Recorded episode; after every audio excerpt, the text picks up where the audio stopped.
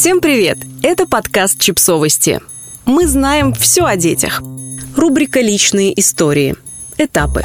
Автор текста – психолог и мама Лёля Тарасевич. Я не хотела ребенка. Меня не било по голове материнским инстинктом и умилением от вида любой беременной женщины. Я не пускала слюни на чужих детей и не была уверена, что слюноотделение возникнет даже при виде своего собственного. Просто мы с мужем решили, что нам нужен очередной этап отношений. Ну, повстречались, пожили вместе, расписались. Пора бы и детей заводить, что ли. Да-да, заводить.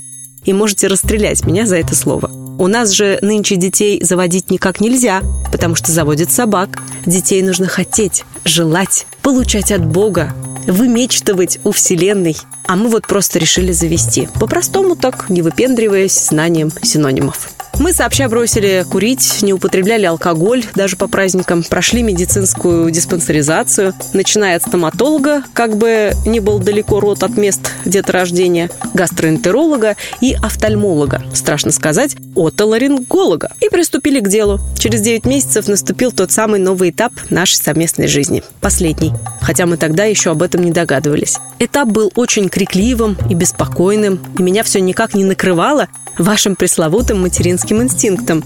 Тремя одеялами и подушкой накрывала, чтобы от этого плача спрятаться, а инстинктом нет. Потом позже, спустя месяцы, я так и не уловлю момент, когда же влюблюсь в своего сына окончательно и бесповоротно. Когда во мне пронесется звериное, абсолютно неконтролируемое чувство защитить, обогреть, приласкать. Чувство, которое не уместить в себе, не объяснить словами, когда ты любишь так, что боишься задушить в объятиях или и вправду откусить его кусочек. Но оно возникнет. Это тоже будет новый этап. Но его я уже пройду одна. Это не про то, что его сложно проходить одной.